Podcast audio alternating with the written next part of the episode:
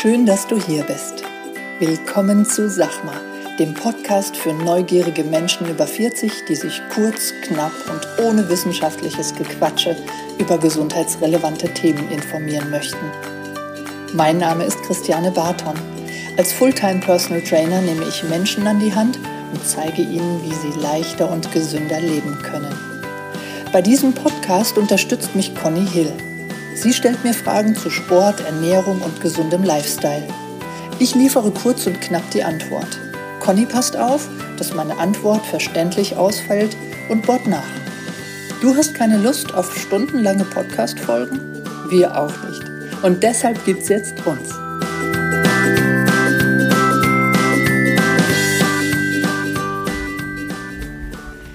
Guten Morgen, Conny. Guten Morgen, meine Liebe. Na, Na? Hm. heute geht's um Beweglichkeit. Juhu. Sagst du, dass du beweglich bist? Ich glaube, dass ich relativ beweglich bin, ja. Okay. Ich merke natürlich, dass ich nicht mehr so beweglich bin, wie ich früher war.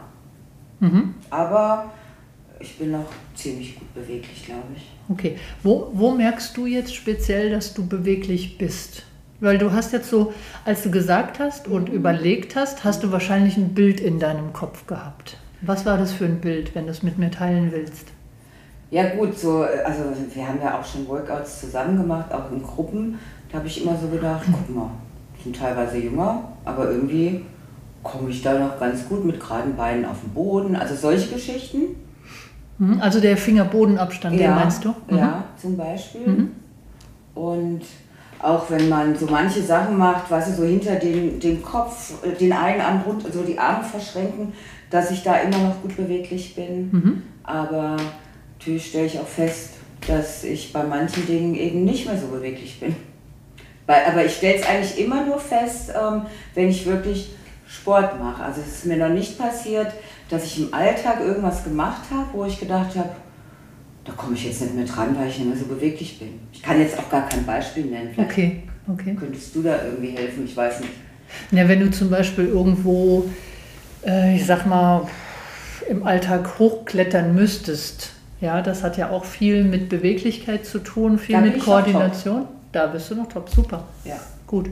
Ich glaube schon, dass der Sport, wenn du sagst, du, du merkst das nur beim Sport, dass du noch beweglich bist, ähm, dass der Sport schon so einen Transfer zum Alltag hat.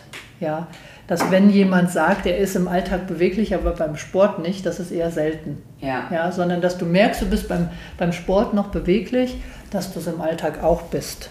Ja, nur ist das eben auch sicherlich Definitionssache Mhm. und man vergleicht sich selbst auch mit seiner früheren Version. Genau. Ja, Ja.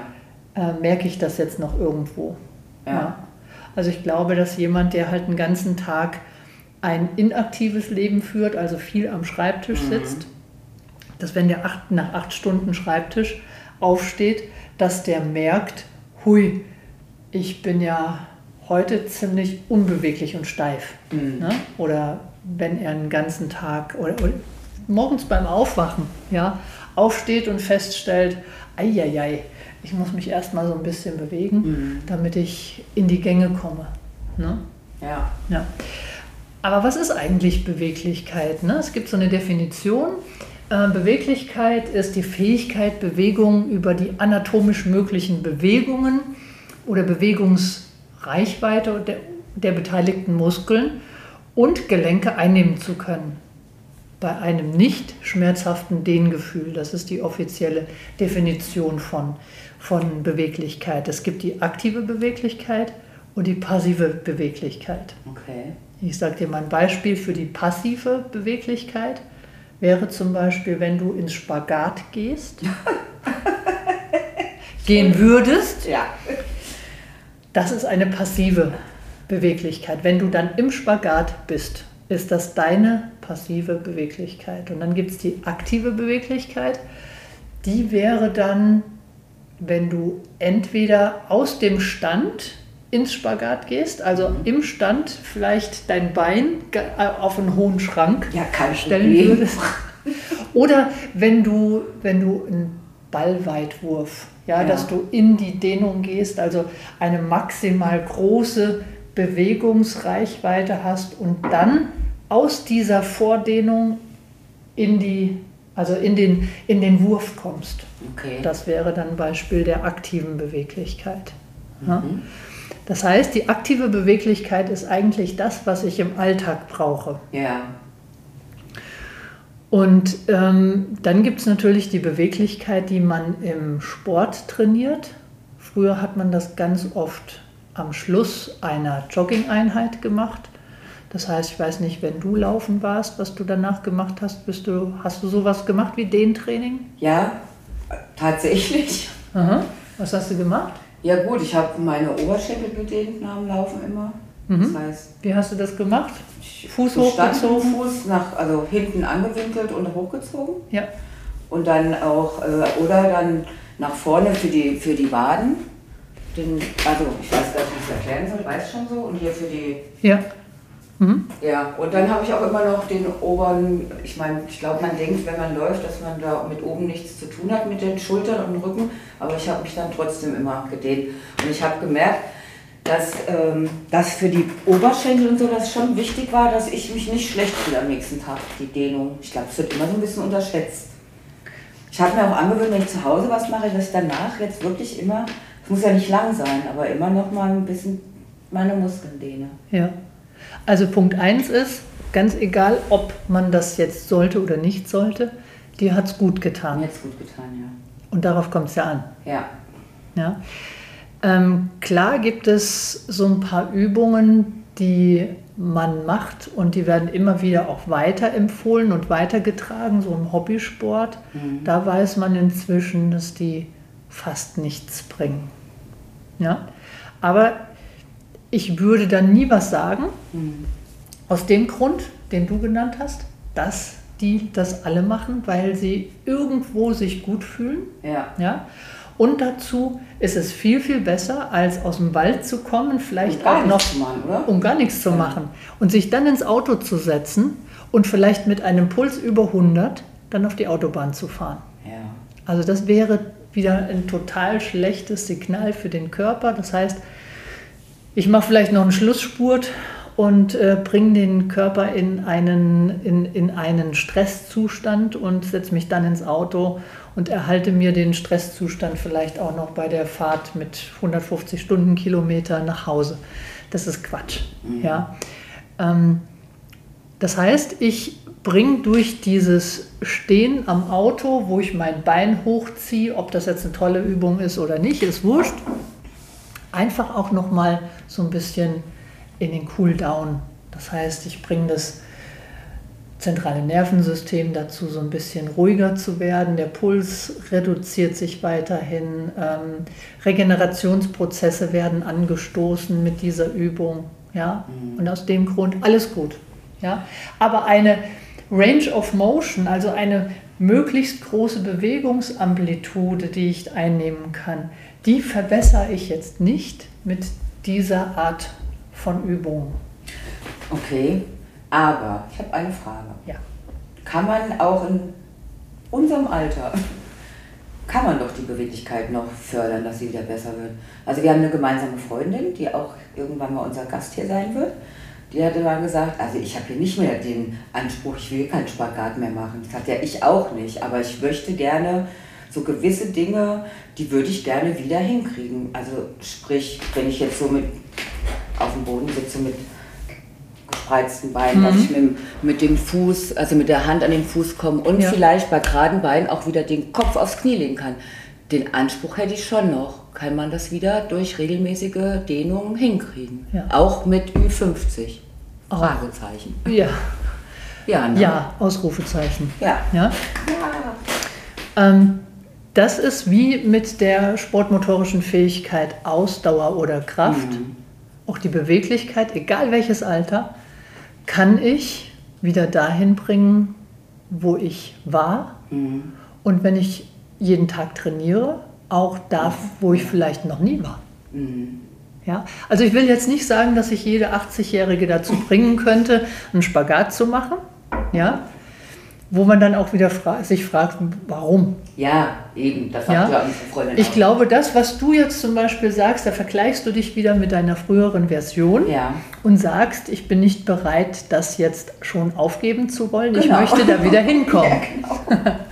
Klar, also alles gut. Mhm. Ja, das kann man zu jeder Zeit kann man das, äh, kann man das machen. Aber diese Dehnung, die wir jetzt angesprochen haben am Schluss eines Laufs, die ist ja mehr dazu, um diese Regenerationsprozesse anzustoßen, um und den Muskel, den, also den Tonus im Muskel, den wir erhöht haben mit dem Laufen, vielleicht auch mit einem Sprinten, weil wir auch schon mal in früheren Podcasts gesagt haben, dass Sprinten eben auch super ist. Diesen Tonus, den möchte ich auch so ein bisschen rausbekommen. Ja, und den bekomme ich super raus, wenn ich erstmal so ein bisschen den, den, das Herz-Kreislauf-System am Auto noch oder eben am Ende des Laufs so ein bisschen runterbringe, mich dann ins Auto setze, nach Hause gehe oder nach Hause fahre, ganz egal, dann dusche und mit diesem erwärmten Körper dann noch in eine Dehnposition gehe, die erstens sinnvoll ist und die zweitens verbunden ist mit einem Kraftreiz. Also ich sage dir jetzt mal ein Beispiel. Du kennst sicherlich die Übung, wo ich die Brustmuskulatur dehne, indem ich den gestreckten Arm an, eine, an einen Türstock oder an eine Hauswand Ja, bringe. ja. Ja? Das heißt, ich spüre meine Armlinie und ich spüre meine Brustmuskulatur. Und durch eine leichte Rotation noch mit dem Oberkörper kann ich diesen Dehnreiz noch ein bisschen verstärken. Ja, So, wenn ich das jetzt so 20 Sekunden halte und ich nehme den Arm dann wieder runter, rutscht der Muskel in seine ursprüngliche Position Kürze, Position zurück. Ja. Das heißt, ich habe eigentlich nicht so einen optimalen Effekt, den ich eigentlich will.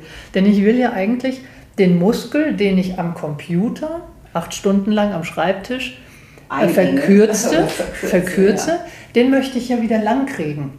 Aber der rutscht immer wieder in die Kürze zurück, wenn ich nicht Folgendes mache. Ich gehe mit dem gestreckten Arm wieder zur Seite, an die Mauer oder an den Türstock, mache die Rotation und dann, wird spannend, Achtung, aufpassen, drücke ich meinen Arm gegen die Wand. Das heißt, ich aktiviere den Muskel, den ich lang kriegen will, den aktiviere ich. Merkst du? Ja?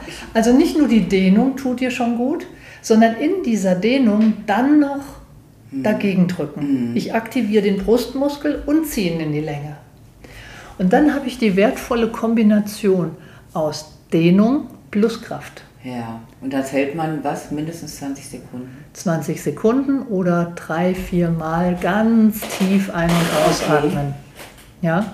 Und durch dieses ähm, tiefe Ein- und Ausatmen kann ich so ein bisschen die Zeit in, in Schach halten. Das heißt, ich muss nicht immer jetzt bis 20 zählen oder auf die Uhr gucken, was mich vielleicht wieder ein bisschen stresst, sondern mit dieser Ein- und Ausatmung kann ich dann auch nochmal den Parasympathikus, also meinen Ruhenerv, nochmal ein bisschen ähm, triggern, dass der den Sympathikus runterdrückt, also diesen Stressnerv so ein bisschen, dass die beiden sich wieder ausgleichen und am Schluss der Parasympathikus oben ist. Ja? Das heißt, insgesamt zusammengefasst, Learning aus dieser Folge, wenn ich meinen Muskel trainieren, äh, Entschuldigung, länger bekommen möchte, also dehnen möchte, darf ich nicht nur in eine Dehnposition gehen, sondern diesen, diesen Muskel auch in die Aktivität bringen gleichzeitig. Und was wäre das zum Beispiel für den Oberschenkel? Für den Oberschenkel wäre das zum Beispiel der sogenannte Couch Stretch. Das die habe ich dir gestern gezeigt.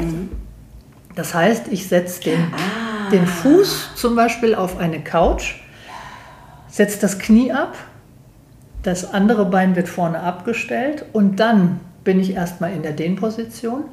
Und dann komme ich in, mit der Hüfte nach vorne, aktiviere ja, den ja. Muskel und dann hast, das hast du gestern Ja. gespürt. Das war, eine, also das war ein großer Dehnreiz. Mhm. Ja? Und wenn du dann da so 20, 30 Sekunden drin bleibst oder drei bis vier ähm, Atemzüge, dann wird der Muskel eben auch ein bisschen länger. Mhm. Ja? ja, super. Gut zu wissen. Und dann äh, bin ich, äh, dann habe ich eine aktive Beweglichkeit äh, oder eine größere aktive Beweglichkeit im Alltag und gleichzeitig auch eine passive, mhm. größere Beweglichkeit. Sehr schön. Gut. Das war's für heute. Nächste Woche sprechen wir über Omega-3-Fette. Ja. Kann ich jetzt schon sagen, kenne ich mich null aus, aber es wird bestimmt auch spannend. Ich freue mich drauf. Ich freue Bis dahin, drauf. einen schönen Montag. Macht's gut. Tschüss.